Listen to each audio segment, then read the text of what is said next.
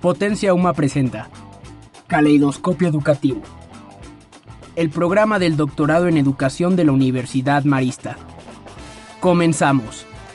Buenas noches, estamos aquí en Potencia UMA en el programa de Caleidoscopio Educativo. Soy Adriana Andrade y les doy la más cordial bienvenida este jueves 20 de octubre a nuestro cuarto programa de la temporada de otoño de Caleidoscopio Educativo. El día de hoy el tema es robots y educación.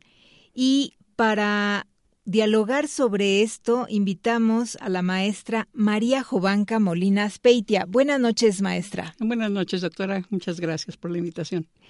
Eh, quisiera yo presentar de manera muy rápida cuál ha sido la trayectoria de Jovanca. Ella es licenciada en literatura latinoamericana de la Universidad Iberoamericana. Tiene una maestría en innovación educativa de la Universidad de Londres es egresada del doctorado en educación por esta casa de estudios e imparte clases en la especialidad de ingeniería mecatrónica del Centro Nacional de Actualización Docente.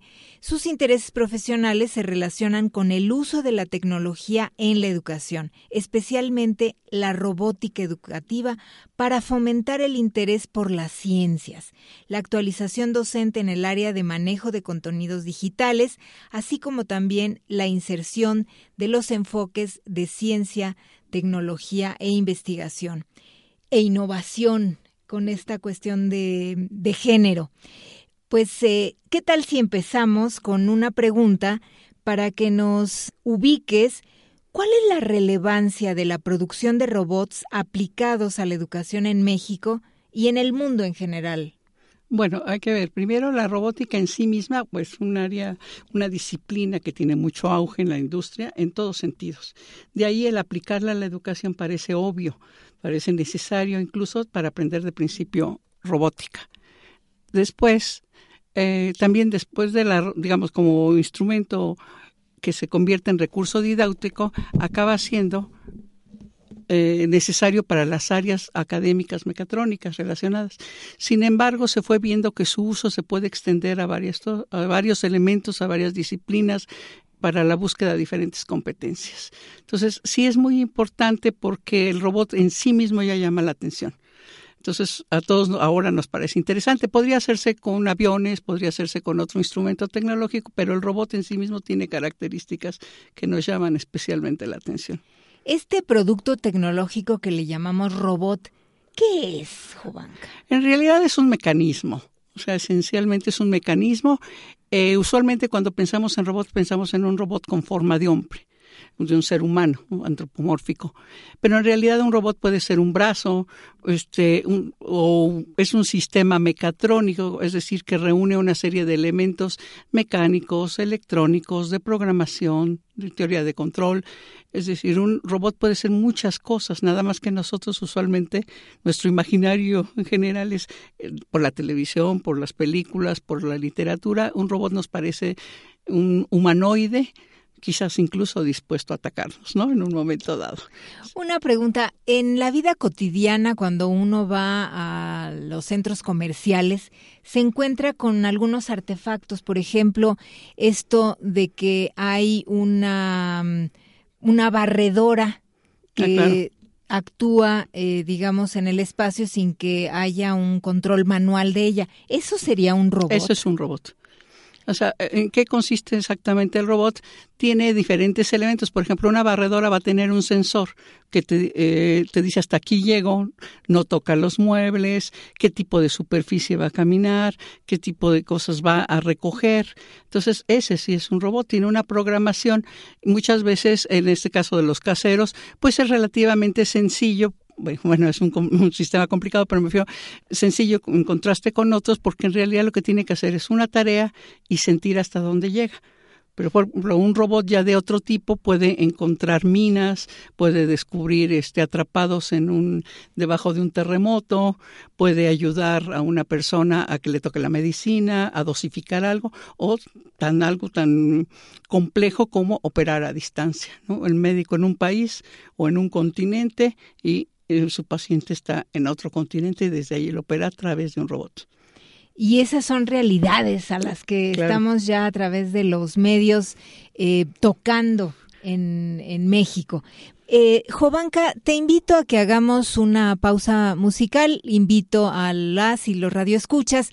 Recuerden que tanto los contenidos que trabajamos aquí eh, con el tema de robots y educación, como la música que ha sido seleccionada por el equipo de producción, tienen un fondo, tienen que ver con esto de los aprendizajes sociales que están generándose y que estamos generando.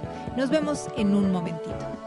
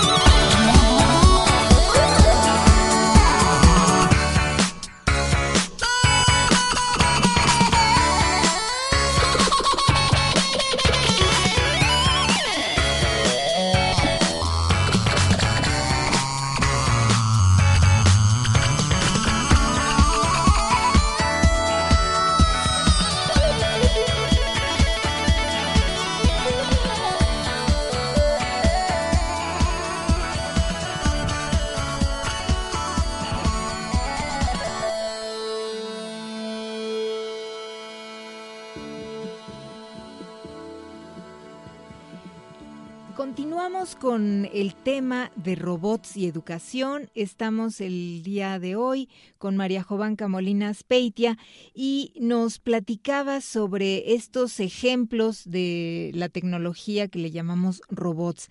Hablando de la reacción de la gente al escuchar y mirar este artefacto tecnológico, tú nos decías que algunos tienen esta forma eh, de hombre o de mujer eh, tienen una voz de hombre y de mujer. ¿Y cuáles son las reacciones de las personas frente a estos artefactos? Bueno, hay diferentes maneras, digamos, de, ver esas reacciones. Una es una reacción directa, primero que se vuelven atractivos. De inmediato les tratamos de asignar un género, de, de, ponerlos como en nuestro contexto cotidiano, ubicarlos en lo que conocemos. Entonces, si se ha visto que con solo dejar, por ejemplo, un sombrero al lado de un robot que no tiene ninguna otra señal de género, nosotros le asignamos el género a pesar de que no está puesto, no lo trae puesto o no lo ubica, simplemente nosotros buscamos una forma de, de insertarlo en nuestro mundo cotidiano ese digamos es natural. Algunas veces una mujer lo puede ver nada más como un objeto interesante, divertido, una máquina divertida, y a lo mejor un varón se involucra más, es el que le pone un nombre a su máquina, este, su relación con esa máquina es diferente. Jovanka, eh, ahorita asocié estas eh, pues son juguetes, eh, son mascotas que, por ejemplo, en Japón eh, se han difundido y que están de alguna manera siendo adoptadas estas mascotas de robots por niñas y niños. Ahí en ese caso también encontraríamos que estos artefactos pues empiezan a ser objeto donde se deposita pues afectos. Claro. Sí, o sea, por supuesto, el, el robot perro es uno de los más comunes. En Japón el gato es un animal muy preciado, este, muy frecuente en, el uso en diferentes cosas. Entonces el robot gato, el robot perro son famosos. El robot de compañía, por supuesto, que más que un robot. Incluso para probarlo me llamó mucho la atención que hasta lo patean. El robot perro es una forma de ver que no se caiga, lo patean al perro. Pero sí, el, la idea de unión sí. Ahora, muchas veces nosotros somos los que les ponemos las características, por ejemplo, en este caso a los animales. En general, un perro te parece muy inteligente en cuanto actúa como ser humano no en cuanto actúa como perro, que sería su inteligencia natural. Si él es inteligente, si sobrevive. Pero si baila o si hace o si te hace alguna señal, él es realmente inteligente para nosotros. Igual sucede con los robots. Las características que le procuramos dar son precisamente las que nos van a llamar la atención para que se adapte a la vida humana. Es como si hubiera unos em, parámetros o unos referentes mentales que eh, de alguna manera eh, son con lo que miramos la producción, en este caso de, de un robot. De robots, sí, e, Es que tanto se acerca a la lógica que tenemos como, como seres humanos. Eh, les invitaría a las y los radioescuchas a que estuviéramos atentos de esta cuestión de la aplicación de robots en educación. Después de la pausa musical vamos a seguir con este tema.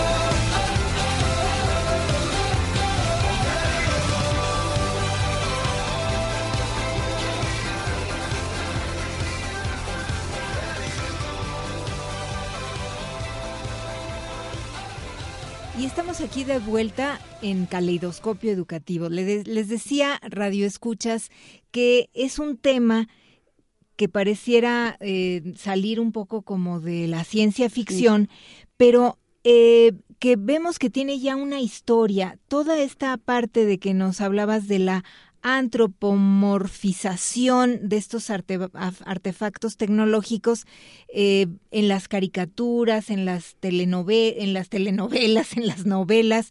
Eh, vemos huellas de, de esta cuestión.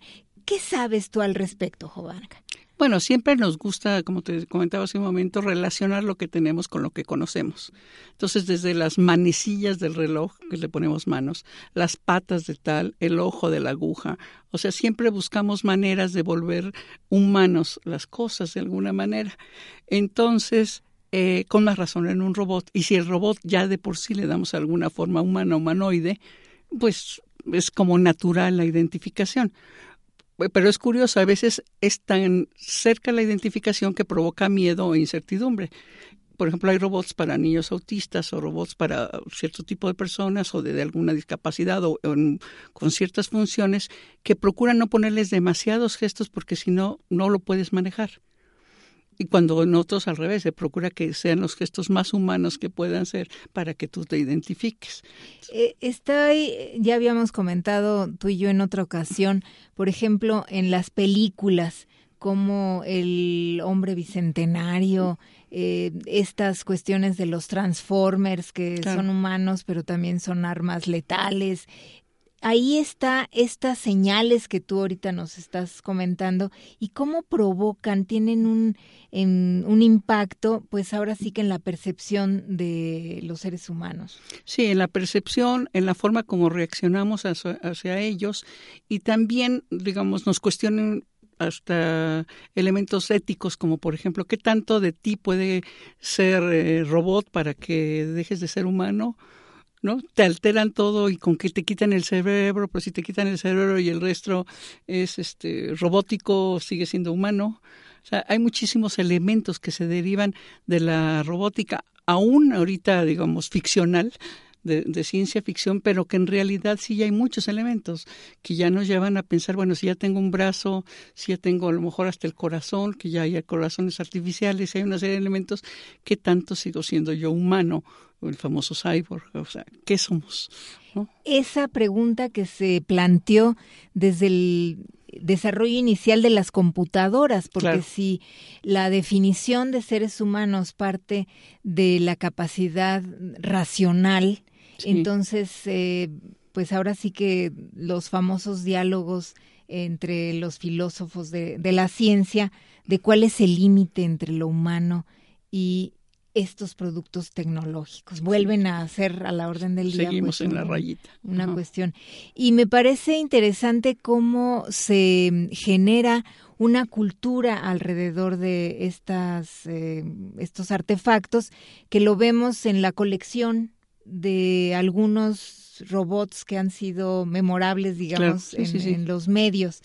Eh, y en, en, las culturas, digamos, eh, anteriores a la modernidad, ¿Habría algunos equivalentes de estos robots? Ah, claro, o sea, la idea de, digamos, el antecedente, el robot es ya, digamos, una creación relativamente nueva, pero la idea de tener este, un elemento, porque finalmente el robot fue creado para ayudarnos son en sustitución de nuestras manos o ahora te dicen que es para trabajos pesados, para trabajos peligrosos, por ejemplo, manejar este elementos químicos peligrosos, etcétera. Sin embargo, esto se remonta desde antes de Cristo. O sea, hay elementos de autómatas, hay elementos de Leonardo da Vinci, por supuesto, creó algunas cosas. O sea, existen ya a partir del siglo XVIII, 1700 y tantos, ya eh, autómatas, digamos, mecánicos, porque todavía no existía la idea de la electrónica, pero sí muy complejos que tocaban instrumentos, que hacían labores, que, que cerraban y abrían una cosa, que caminaban incluso, entonces con cuerdas, con diferentes series de mecanismos, bielas, etcétera, diferentes mecanismos lograban hacer esa función, incluso hacían tareas primarias. De alguna manera, desde el telar, desde todos estos elementos que dieron auge a la revolución industrial, pues son los previos del, del robot, ¿no? del asistente en las tareas. Y aquí en este programa de Caleidoscopio Educativo, el centro de reflexión está en la investigación educativa. Entonces, un elemento que sería central es esta revisión de cuáles han sido la formación histórica de, de, los, de los robots se conecta con el tema de educación. ¿Qué hay con la educación actualmente en México y estas posibilidades que da la robótica? Eh, para ello, les invito a las y los radioescuchas a que vayamos a una pausa musical y regresamos.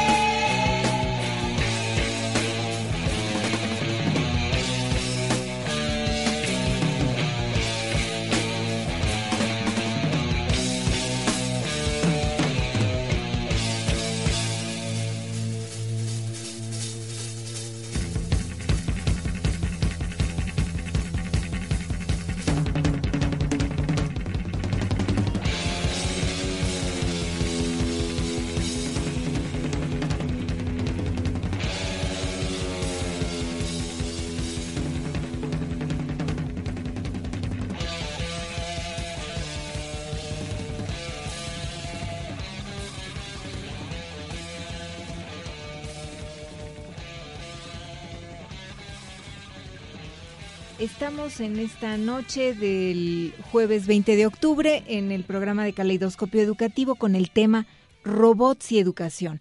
Y nos eh, estaba platicando Jovanca Molina acerca de los robots en la educación. ¿Qué es lo que tú has investigado como especialista en esta área? ¿Qué nos puedes decir de esta relación? Bueno, me mencionas hace un momento en México, bueno, de hecho en todo el mundo, hay ya ahora sí estudios muy formales sobre los beneficios que tiene el emplear algún robot como recurso didáctico en el aula usualmente se, se, utilizan, digamos, en clubes de robótica o como para asignaturas extracurriculares, cocurriculares, para los concursos. Y ahora ya más específicamente en México hay estados como Nuevo León, que están tratando de meter la robótica a diferentes niveles, desde incluso preescolares y eh, hasta educación superior, por supuesto. ¿Qué te puede ofrecer la robótica educativa? El, la mejor el trabajo de equipo, diferente tipo de, de competencias de, diferentes niveles sociales, como también de conocimiento directo, por ejemplo, de, de armar, deshacer, eh, de trabajo en equipo, de búsqueda y solución de problemas, de incluso de expresión, de comunicación, la lógica que lleva en sí misma la programación, más conceptos concretos, a lo mejor de matemáticas, física, ¿sí? mecánica, hidráulica, etcétera. Entonces puede ser muchísimos elementos que puedes obtener tú de una clase. Ahí creo que la clave está en dónde lo ponemos, si es solo armar un kit o trabajar con el robot. Jovanka, nos acabas de mandar un mundo de información y quisiera irla cachando claro. poco a poco. Nos decías los clubes de robótica. ¿Qué es eso? O sea, muchas veces en las escuelas, por ejemplo, ahorita en, en que es la institución que más conozco, eh, se organizan clubes de robótica, eh, usualmente vespertinos o fuera de los horarios normales de clase. Eh, un grupo X de personas, de chicos y de maestros, se reúnen y fabrican, elaboran, reúnen kits para incluso participar después en torneos nacionales o internacionales de robótica. Esto puede ser a nivel de secundaria, de secundaria, de, de primaria, de secundaria, superior. Sí, ajá, los concursos de robots se dividen por edades. Entonces hay, por ejemplo, para menores de 17 años, de 17 a 20, los clasifican usualmente por edad o por el nivel escolar en el que estén. ¿No? el año 12, ¿no? como se clasifica la educación en otros países, el año 10.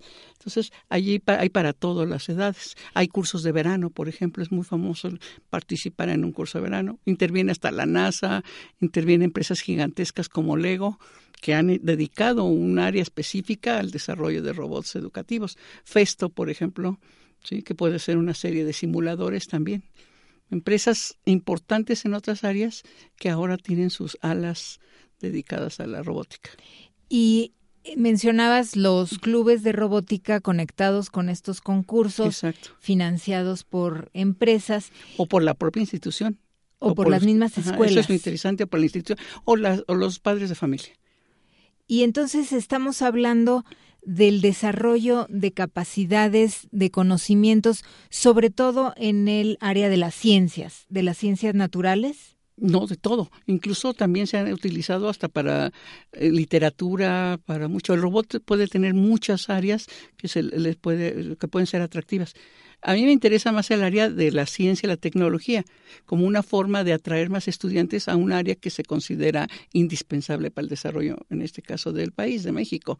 Pero en otros lados se utiliza para todo tipo de, de habilidades. Te comentaba que hasta para niños con algún problema de discapacidad mental o niños con diferentes niveles, grados de autismo, ¿no?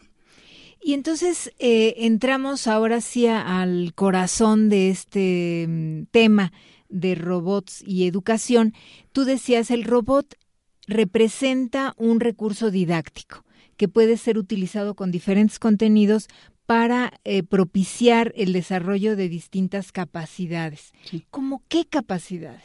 Por ejemplo, el mismo hecho, digamos, de la base pedagógica está hecho a partir de, la situación de que construyes. La misma construcción no es lo mismo que solo ver o solo leer o solo hacer.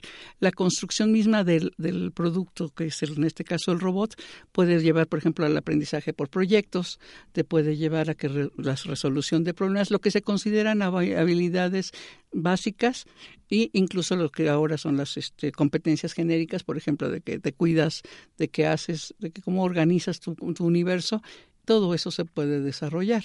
Y ya hay, decías, eh, eh, los kits, eh, allá hay, juegos, digamos, que se pueden adquirir en el mercado. En el supermercado, o sea, digo, estoy hablando de Walmart, este, todavía este Telmex, no sé si todavía Telmex puedes comprar un robot a módicos plazos, te lo descuentan en tu recibo telefónico.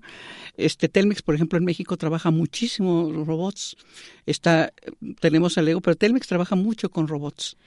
Eh, estamos hablando de los robots y educación y yo les invito a las y los radioescuchas a que vayamos a una pausa musical y continuemos.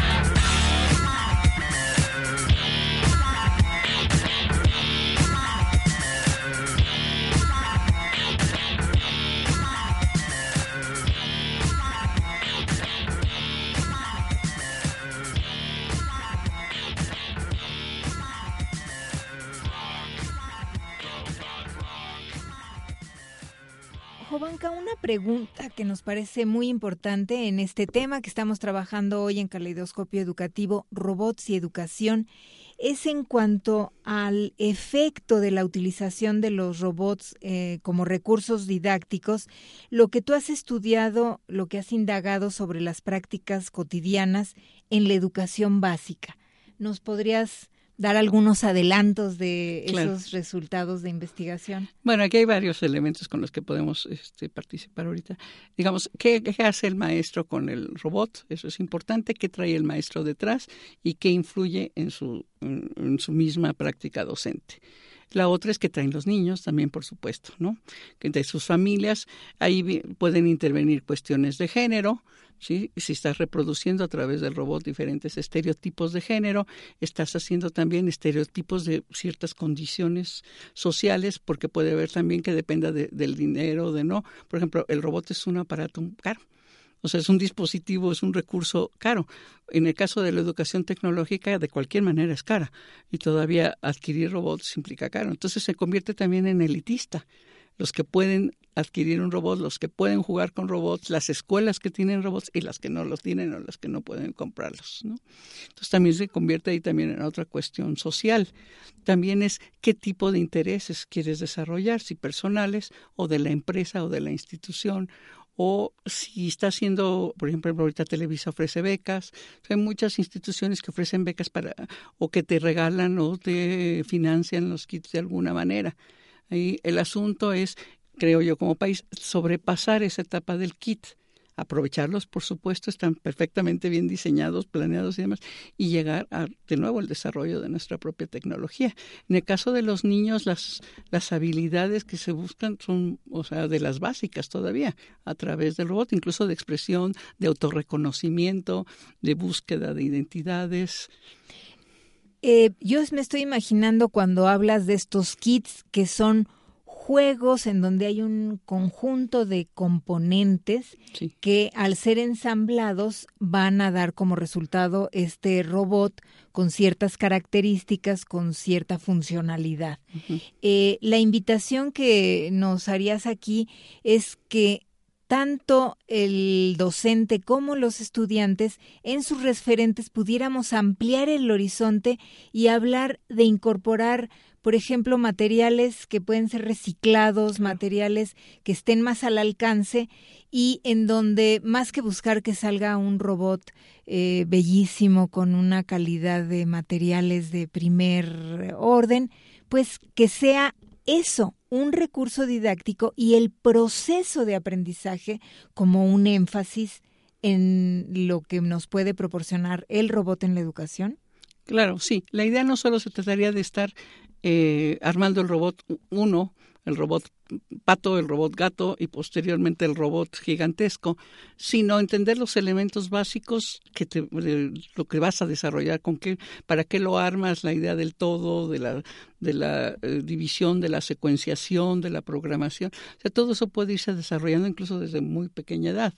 El asunto es hasta dónde vas a llegar. Ya no vas a estar en secundaria si empezaste en el preescolar armando el kit 423. O sea, tendría poco sentido. Ahí significaría crecer, hacer mucho más que eso. Es otra vez el que la tecnología represente una extensión de las capacidades de aprendizaje de un grupo y no, eh, digamos, un, un, aspecto decorativo, un aspecto eh, que puede llegar a ser emblemático de esto que decías eh, de escuelas de élite y demás, sino realmente buscar cuál sería el corazón de esta tecnología aplicada a la educación. Para cerrar, Jovanka, ¿qué nos podrías tú decir de tu definición de la tecnología que está puesta al servicio de la educación? ¿Qué características tendríamos que estar buscando en este tipo de iniciativas didácticas? Pues por lo pronto ahorita lo que acabas de decir, al servicio de la educación, porque muchas veces vemos una escuela que se anuncia a través de lo que tiene. ¿no? Te dice este salones equipados, computadoras para todos, club de robótica, una serie de elementos. Yo siempre me pregunto, bueno, ¿y los maestros o la organización escolar cómo está? ¿Por qué se va a definir una escuela por la tecnología que tiene? Por supuesto, como recurso didáctico me parece excelente, siempre y cuando se desarrolle en un ambiente de aprendizaje tanto, digamos, bien pensado por el docente como por la propia escuela para que propiciar precisamente el aprendizaje de los chicos, sino simplemente se convierte o en un adorno clásico que pasó con las computadoras, no toquen, se va a descomponer y volvemos a la misma historia de la tecnología pues de adorno nada más. creo yo que la robótica no es tampoco el bálsamo de San Jorge que cura todo, pero sí creo que tiene muchísimas posibilidades por el tipo de, ¿no? de atención que despierta. Ya el propio hecho de sentir que juegas ya la parte lúdica ya te ayuda a, entrar algo al conocimiento. Si a eso la sabemos explotar, pues yo creo que no dejan de ser adornos, ¿no? Eh, Jovanka, ha sido un placer estar aquí y asociamos otras muchas preguntas que van a salir en torno al tema de robots y educación. Espero que tengamos oportunidad de volver a platicar. el tiempo se ha acabado y les recuerdo que en Potencia Uma podemos encontrar los distintos podcasts de los programas de Caleidoscopio. Busquen en Facebook Potencia Uma, en Twitter Potencia Uma y, e inviten a las personas que pudieran estar interesados a bajar la aplicación de TuneIn y tú y si ustedes radio escuchas tienen algún comentario que hacernos, el correo dígalo arroba potenciauma.com. Pues nos eh, despedimos y esperamos que nos acompañen en 15 días con el tema sobre la educación de la historia y la historia como ciencia de la educación. Buenas noches. Potencia Uma presentó Caleidoscopio Educativo, el programa quincenal del doctorado en educación de la Universidad Marista. Potencia UMA, redescubriendo la radio.